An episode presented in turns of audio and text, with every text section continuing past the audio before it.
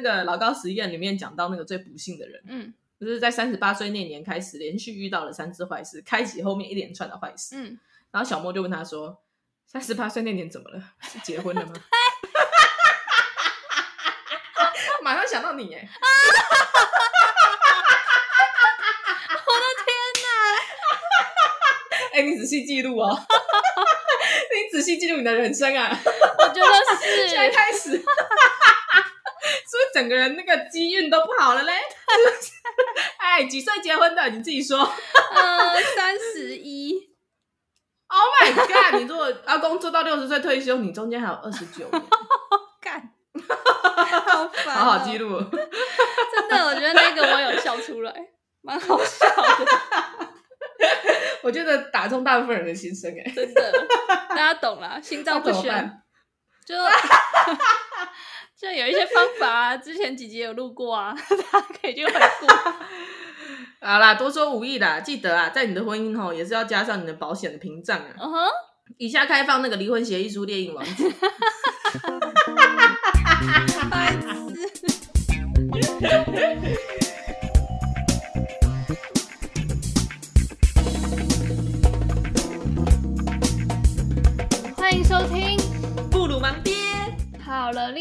我们今天要直接致敬老高哦，真的，我们今天是呃老贝跟老姑。对，总之。老高出了一个影片，然后短短的十天内就有三百七十四万次浏览。这个影片叫做《真正的人生攻略》，然后备注这一期也许你会看了又看。我何止是看了又看，我我看我看我下一轮也还是会看。对，我觉得老高很屌的是，他讲影片啊，你会虽然他你会觉得他是不是在胡诌，可是他又会在你怀疑他的时候讲一些科学的依据。然后就会让你哦，好像有这回事。然后他的那个魅力，就是那种领袖魅力又很足，就是好像他讲的东西都是很经过事实求证的，就是非常的肯定的跟你讲这样。然后你就觉得嗯，有道理，有道理，你讲的都有道理。因为他就是生来长了一张略微诚恳的脸。对，而且他旁边那个茉莉，小莫，小莫。小莫，他旁边的，他旁边那个小莫，就是完整的，呃，完美的诠释那个吃瓜观众哎，然后就会问一些用很呆萌的脸，然后问一些很呆萌的问题，然后老高就会用很精炼的语句，然后就把它解答。他们两个就是完美的演绎啊，一个一个逗哏的，一个捧哏的，然后两人一组这样搭档，然后江湖卖艺这样子，然后我们这些。我们才是真正的吃瓜观众，我们瓜都没吃到几个，就会愿意把自己吃瓜的钱投给他们。真的，还开那个专属会员频道。真的，因为那个一集比一集那个标题更耸动。对啊，真的是标题党，真的是很会。好啦，我们这这个影片非常的红，然后也很多人，相信很多的听众已经看过了。那我们就先讲结论，就是他这个影片的结论就是成功只是一点点的努力。你要遇到很多的运气，好运气，你才可以能够达到成功。所以这也是为什么这个影片那么红的原因，就是大家都有一个很合理化的呃 耍废的借口，跟你对，有一个合理化 耍废的借口，因为老高说不用努力。我一开始甚至觉得不是一点点努力耶，我一开始甚至觉得他的意思是成功就是中间偏右的智商，然后加上很多的幸运。Uh-huh. 其实是啊。啊我生来的这个智商是我可以决定的吗？我我中间偏右，这个完全不是我可以决定。这个就是男生你要偏左偏右，也不是你可以决定。可是我觉得很好运的是，因为中间偏右，他有讲，就是中间偏右这群人其实是最大量的大众人数的一群人，对，就是最大众的一群人，所以也就是普通人，就是你的 你的 PR 在这中间的，你都是就是最。就最有可能成功的，因为那个基数就很大，这样不行啊！所以我跟你讲，那些父母从小就在逼小朋友要考到 PR 九九，嗯，然后在什么大事上、大小竞争上都要想办法占前一二名的那个父母、嗯、不对呀、啊。可是他那 个回来看 这一集，你应该是要占 PR 中六六点七是差不多，六六点七的话，你的童年会很快乐，然后又不会蠢到就是不至于不会不至于忘记自己的名字怎么写这种的。没有啦，可是他的 PR 不是我们考学测那种 PR 啦，那种是真的是加了很多的努力。可是他的那个常态分布是用 IQ 去分布的，所以他是中间那一段就是九十五趴的人是 IQ 是八十五到一百一十五，就是这一段的人是最多的。按一百四十五的 IQ 那种才是你说的 PR 九九，不是考高中的人生。对对对，因为整体考高中那个还算是你努力就会有成果的东西。嗯，一四五这种像唐凤这样子的人，应该是对啊，OK 啦，我们就不是这种。应该是我，应该是第八轮还是第十八轮才会有的结果，对吧？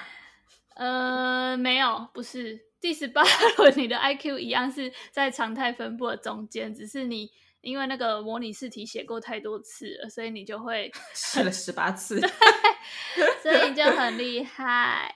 好啦，所以我们这集其实就是讲这个结论，就是他说成功只是一点点努力加大量的好运，但是因为这样的话，我们就会觉得啊，那我就不用努力了吗？错，是老高厉害的地方，他就是会跟你说，你还有什么事情是可以呃去做的。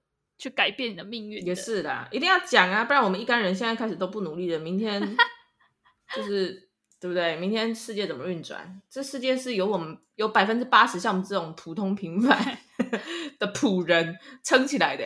没错，那就是为什么他会得出说成功只是一点点努力加大量好运，嗯、是因为他找到了一个有一个人做了一个实验。那个实验呢，主要就是他用一个模型，嗯、然后就是呃，里面就是用那个 IQ 的常态分布弄了很多小人，然后他那个小人的能力值呢，就是用 IQ 当做差异，就比如说你的 IQ 是在、嗯、比如说常态分布的六十趴，那你的能力值就是六十趴。那如果在常态分布的九十趴，就像唐风那种人，你就是这个、嗯、在这个模型里面，你的能力值就是九十趴。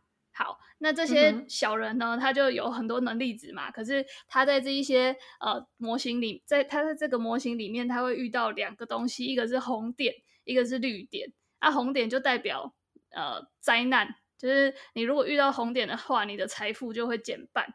那如果遇到绿点的话呢，你的资产就有可能翻倍。那可能的原因就是依你的能力值，就比如说你是呃 PR 九九的，你的呃翻倍的几率就是九十九趴。啊，如果是 PR 十的，你的翻倍几率就只有十趴。那这边就大家就会问说，那为什么呃遇到坏事的时候我们都不能决定啊？遇到好事的时候，聪明的人就有可能会资产翻倍。那原因是因为他觉得，因为坏事就很像是呃我们遇到什么天灾啊、车祸这种，通常再怎么厉害的人、嗯、遇到坏事，他一定都会有很大的伤，就是大伤。那绿点的话，就有点像是。机运就是你越有能力，你越能看到这个机运的存在，你就越能去抓住它。就是呃，所以你的资产就更容易翻倍。他是用这个理论去设计这个模型，然后这个模型导出来的结论呢，他就是看说，那是不是那些呃，我们我们想象那种很成成很聪明的人，他资产到最后是不是就很高？然后结果不然，就是。就是所有的人几乎资产都趋于零了，然后只有一个人就是资产是大于大家很多的，然后他们就去看这些有钱人，就是呃，在在资产大于很多的人的这些人，他大概就是 IQ 分布在多少，就是他的那个能力值分布在多少，就发现是中间偏右，也就是刚刚讲的六十趴那那中间那个左右，嗯。嗯哼，所以他就用这个。实验证明说，对，你必须要他有能力，你才可以有钱来。对，然后也证间接证明了哈，你现在去公司为什么看你老板有时候会觉得很不爽？然后干老板那么蠢，为什么还可以那么有钱？嗯，我跟你讲，嗯，你的感觉是正确的。对，因为他不是努力或是能力特别好，他只是很好运而已。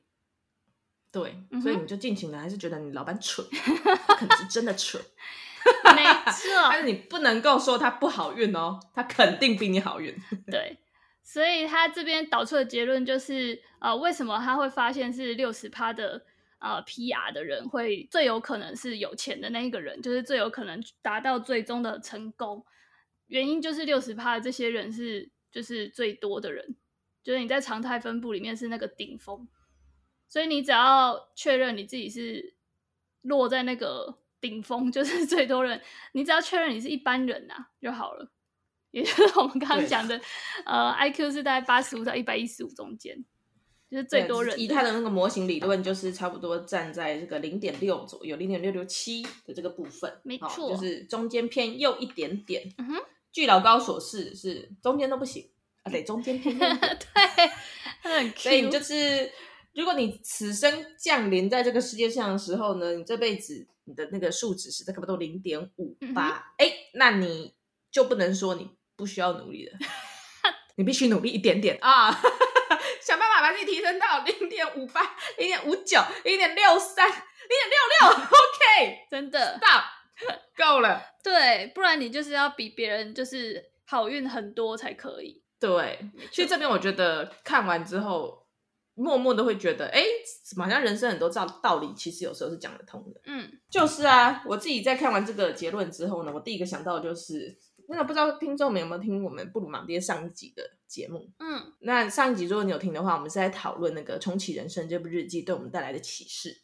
那其中呢有提到说，我们最后的结论呢，多少也有点趋近于这个意义，就是说，呃，我们在每一轮的人生里面，其实你已经可以知道会发生什么事情，但很多时候决定你会变成今天最后这个样子的，也很有可能不是基于你的选择，而是有些事情它就是会发生。嗯，然后。有时候，嗯，有时候真的就只是运气的问题。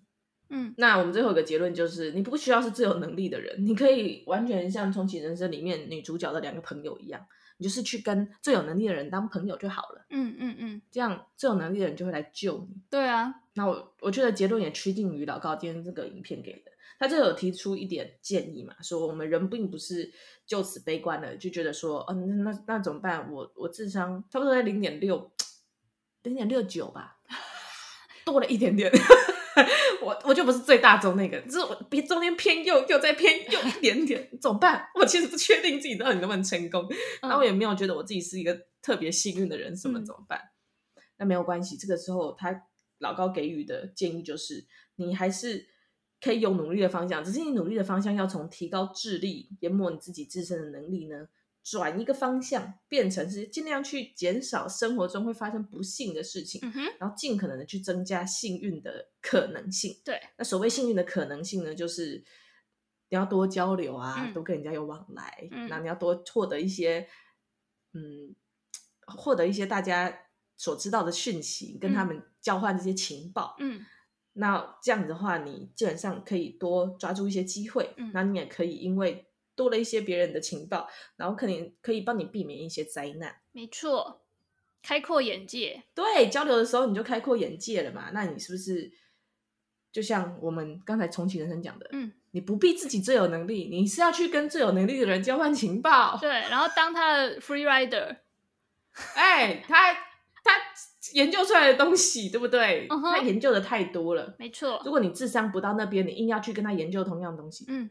你呢？你的幸运的基数会变小，你会损失很多碰到绿点幸运事件的时间。不要，对，你就不是那块料，不要去想得什么诺贝尔奖了，不用浪费时间。真的，把那些时间省下来，去参加一些交流会啊、嗯、商会之类的，可能对你来说是更好的努力方向。哎，突然间觉得两个结论不谋而合。对啊，难道 这就是世界的真理吗？是。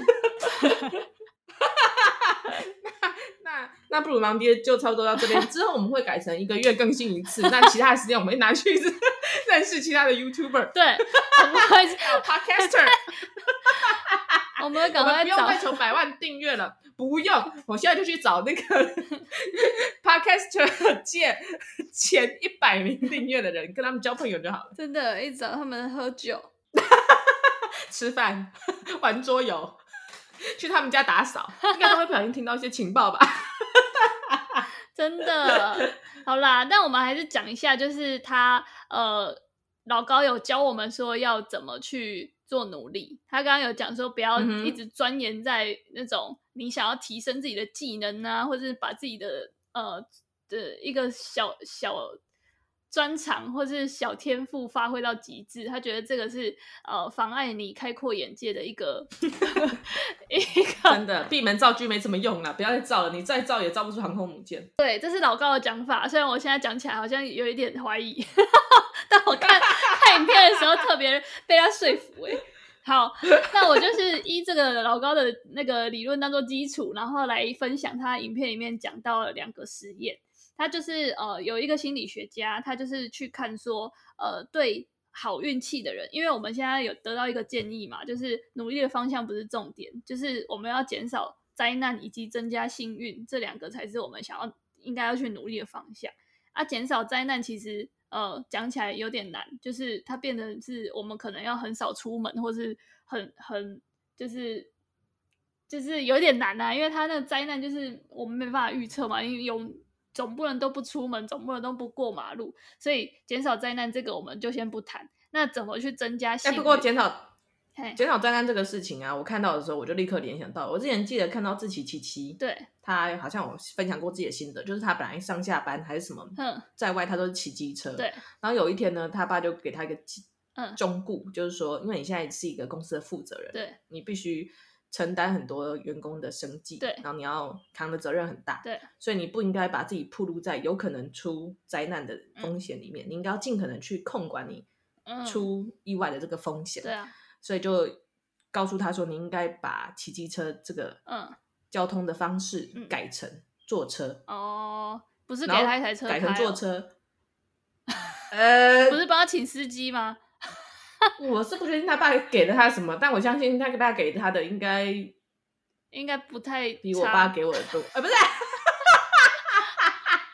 干，他爸给他的应该不嫌少了，然后，所以他就把就是他的交通方式改成一个低风险的，比如说坐车啊，或者是可能像你讲的偶尔开车，嗯、或者是干脆请个司机之类的、嗯，对，这都是可以降低风险的方法。我就突然觉得，哎，对耶，其实。有钱人的确是有脑袋中存在这个，你要尽量的减低不幸事件产生的这个概念在。嗯、对啊，不然股价会跌。啊、我们没有扛股价，随便啦。我们也没有要被抓去关，不用去扛一些公司的生意。我们被关也不会怎样啊，没有人会受影响啊。没有人呢、欸，没有，而且我们会去关，然后就隔离了几个月，没有人发现。对啊。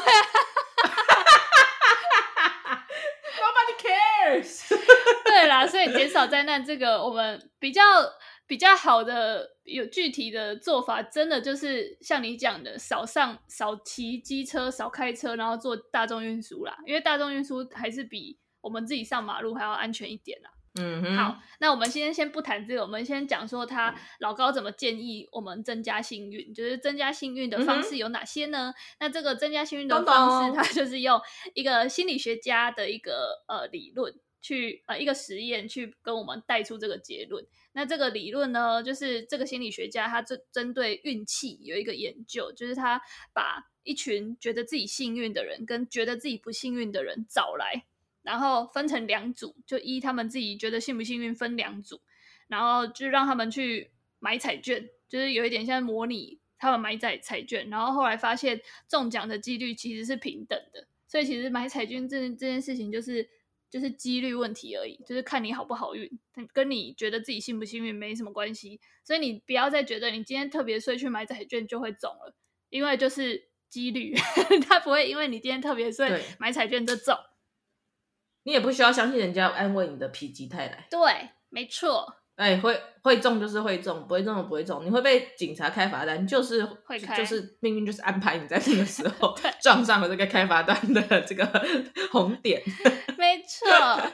好，那这个心理学家做了第一个实验之后，他就觉得，那我还是很好奇啊，那为什么有一群人会觉得自己特别幸运，那有一群人会觉得自己特别不幸呢？他就想要知道这中间的差异是为什么，所以他又做了第二个实验，他就让他们看一份报纸，嗯、就是他要问他们说，这个报纸里面有几张图片，要让这两组人去找，嗯、然后幸运的人呢，他们找到了时间，就是正确答案的时间比不幸的人快了三倍。因为原因是这个报纸里面虽然有很多的图片，哦、但是它其实有一句呃话就直接写在那个报纸里面说，这张 报纸里面一共有四十二张图片，所以那些幸运的人就看到这句话，他就会直接举手说：“哦，我我知道，我知道答案是四十二张。”但不幸的人呢，那一组就是比较多人会就是乖乖的在那边第一页有三张，第二页有四张这样数，所以他们就会比较慢。欸可是我看这个实验的时候，我其实脑中冒出个想法，搞不好我觉得自己不幸的人，只是因为他们比较谨慎啊。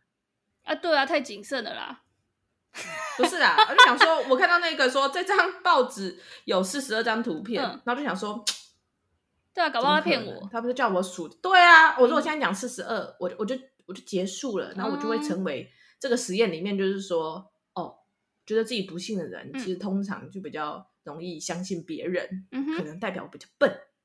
嗯，就是没有什么判断力，嗯、我都不要，我要我要 double check，我就是要自己数啊，我我我我数很快，好，我我我就是对啊，我这样子我才可以 make sure 我们是最正确。好，那你这样的讲法又得出另外一个结论，就是以后 HR 在面试的时候，你就要问这个人，你觉得自己幸不幸运？而如果不幸运的话，你就可以再进去继续面试下去。如果自己觉得自己太幸运的话，拜拜，你太笨了。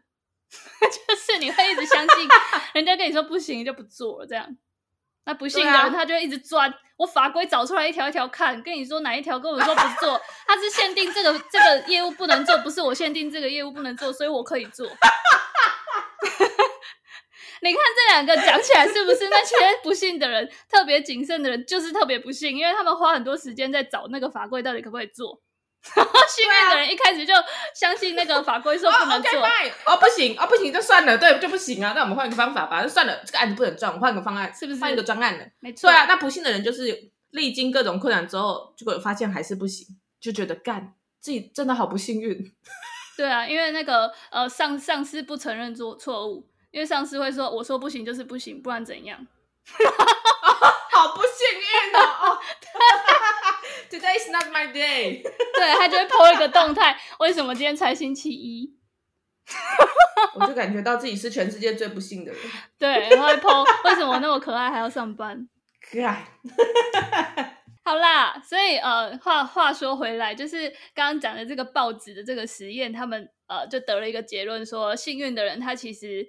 比较容易跳脱框架，他比较不会钻牛角尖，他就是比较容易、嗯、呃有洞察力。就比如说他在人家叫你数那个图片，然后你直接看到答案，你就会直接找到那个答案在哪里了。所以这其实跟他视野比较开阔，对，他会注意到其他旁边周围的一些整体的事情，他会纵观而论。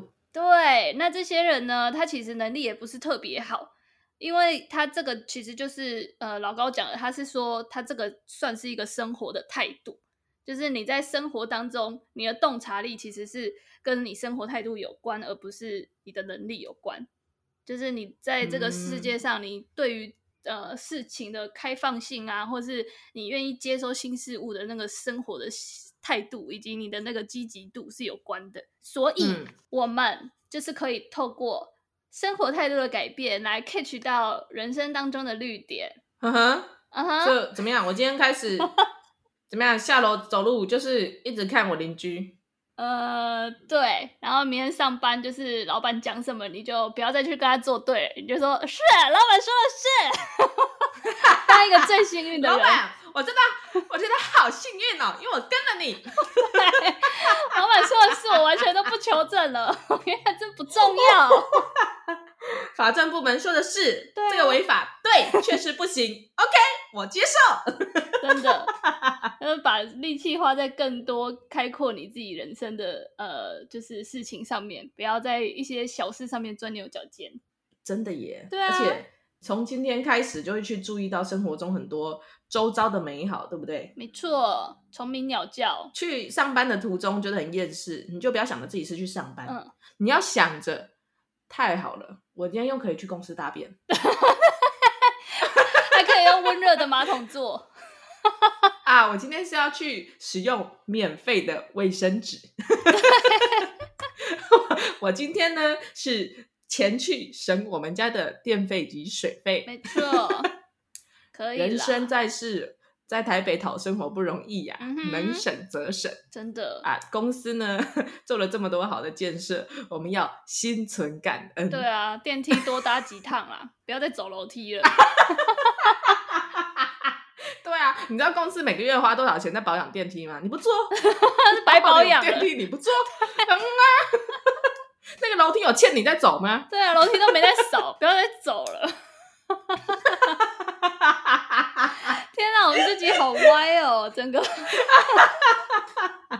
我们就是要这么歪啊！我们要告诉我们听众人生的真理。好啦，Anyway，我最后想要讲一下，嗯，不幸的红点这件事情，我其实也蛮有感触的。嗯哼，在整个数学模型的这个实验里面，那个最不幸的人 是怎么回事？嗯哼，然后它里面好像讲说，哦，他好像在年轻的时候就是没有遇到好事，也没有遇到坏事，但是在他快要趋近于老年的时候，总共连续遇到了十四次坏事。哦，对。然后就在这十四次打击之后，他就一贫如洗，那财产趋近于零。嗯哼，那其实，在数学模型上面就是简单的财产趋近于零，但是如果在现实生活中，你完全可以 想象到他可能就是下流老人。对，一个忽一如一的，完全不想要努力了，我就烂。他甚至很有可能对，就是沦落到变成街友之类的。嗯，然后我又想到，之前我曾经看过一个策展，叫做《贫穷人的台北》。嗯，他其实是想要去探讨说，为什么我们这个社会里面。看起来大家的生活品质跟经济水平都已经在提升了，但是我们仍然没有办法把街友这样子的非常在社会底层，然后没有办法有一个好基础的生活水平的这个族群帮助他们整个提升，嗯，是因为呢，所谓的贫穷的人，嗯，或者是社会最底层的人，嗯，他有的时候就只是。非常不幸运的人，嗯哼，这个观点跟老高影片里面所讲述到的这个实验，其实也真的是不不谋而合的。最近不是有一部电影叫做《做工的人》吗？对，作者林立清呢，那他其实就有提到说，其实有很多时候，这些处境不佳的人，真的就是因为他特别不幸运。有时候是突然间遭逢一个重大的意外，有的时候是就不知道为什么，就是遇，比如说遇到诈骗，嗯，就是衰，对，或者是就是生一开始。投胎就没投好，生到一个家暴的家庭之类的。嗯、然后他他可能有努力过，但是没办法，就是现实太 太对他太严峻了。对啊，嗯，他其实有努力也被抵消。然后最惨的是，社会呢是倾向于助长这个不幸的恶性循环。嗯，他的理论是这样子的：像我们现在生活的这种正常人，我们不是都有办法在银行开户，嗯、我们都有信用卡，嗯，然后我们都有所谓的。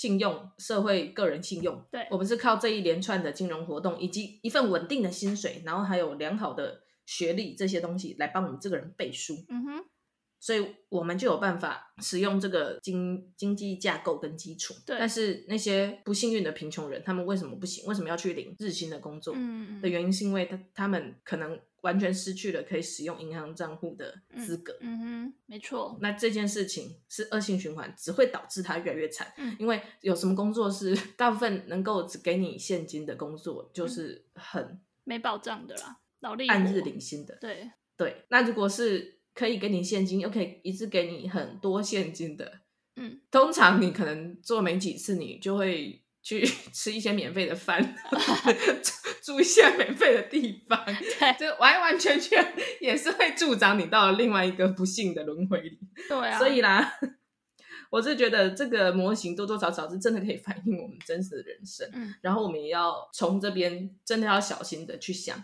我们是不是？嗯、我们是不是应该多买保险？就是每个人都每个人都有可能变成不幸运的人。那我们除了平常不要歧视那些不幸运的人之外，嗯、我们其实要仔细想哦。你在现在，嗯，就要未雨绸缪。如果有一天我变成不幸运的时候，嗯、我要怎么办？就是保单拿出来理赔。我我我只有买那个瞎不拉几终身险，结果现在被通膨吃掉了。我请德瑞克帮你保单鉴检一下。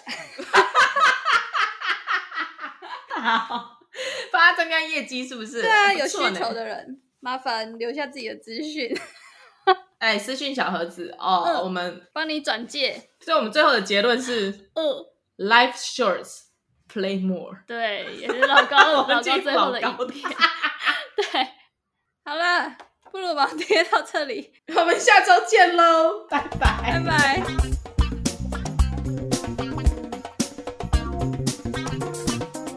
我觉得这集还不错哎，短小精干啊！对，我觉得好欢乐哦。布鲁芒爹终于回来了，还是我们以后就是一直 出老高特辑啊，一直歪楼。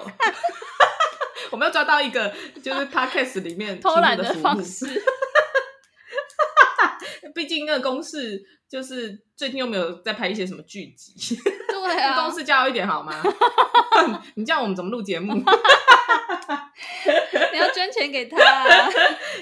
他都没有打广告、欸，我知道。对，捐款挺公司，真的，哎、欸，我真的要呼吁大家捐款挺公司，因为我觉得捐款挺公司有一个好处是，它不是单纯捐款，它会让你有一些小礼物、欸，哎，比如说一本他们影集的书，还是什么什么，就是小小的什么餐具组之类的，就让你捐钱之余，他还会给你一个小礼物。觉得还不错哎、欸，我国法规的关系啊，他的金钱他就是不能有盈利的事业来源，嗯，所以呢，他的金钱呃，在过去我们这好像什么公共电视管理法之类的，嗯哼，跟公共传播不是还是什么法？对不起老师，我忘了，我记得他就是当初设立的原则是，呃，政府会出经费，然后扶持这个公共媒体，但是经费会逐年锐减，然后就是希望他最后可以自立自强，嗯、但是又很吊诡的是这个。